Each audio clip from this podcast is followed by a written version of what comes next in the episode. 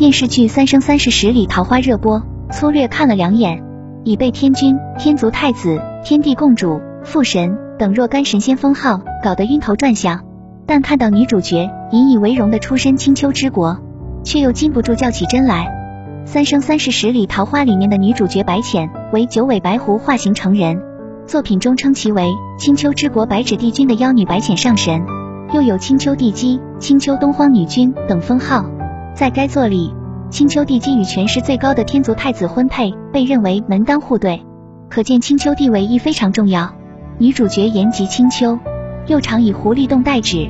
然而，青丘之国并非只是狐狸洞，许多人都知道青丘一词出自《山海经》。《山海经·南山经》记载，青丘之山，其阳多玉，其阴多青，有兽焉，其状如狐而九尾。其音如婴儿，能食人，食者不蛊。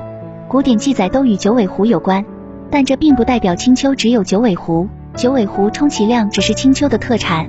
除了《山海经》，青丘一词也见于其他典籍中。和《周易》性质相类的《归藏》中有蚩尤出自阳水，八公、八指、书手登九闹以伐空桑，皇帝杀之于青丘的记载，与黄帝神话相关。此外还有青丘泽，与后羿神话相关。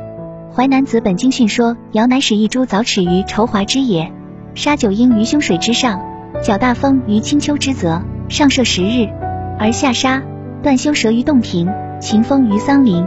神话学家袁科认为，青丘泽与《山海经》中的青丘国、青丘山为同一地方。不过，在这两则记载中，并没有提到九尾狐。青丘还有一个名字叫做常州。汉代东方朔《海内十州记》中说，常州一名青丘。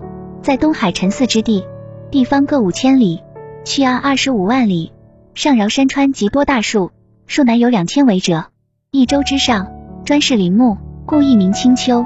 青丘的地名现实中也存在，元和郡县志在，其景宫有马千寺，田于青丘，故将青丘改为千城。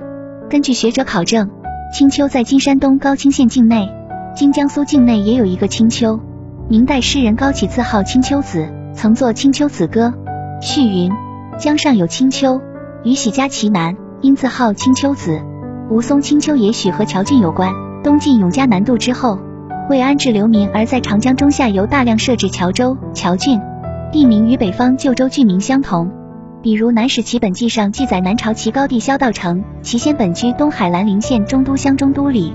晋元康元年，惠帝分东海郡为兰陵，故复为兰陵郡人。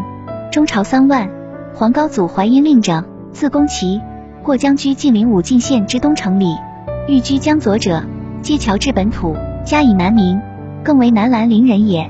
因为叫青丘的地方很多，古诗中谈及青丘，也往往多义。但除了郭璞专门为《山海经》写的九尾狐赞外，几乎没有人把青丘和九尾狐联系起来。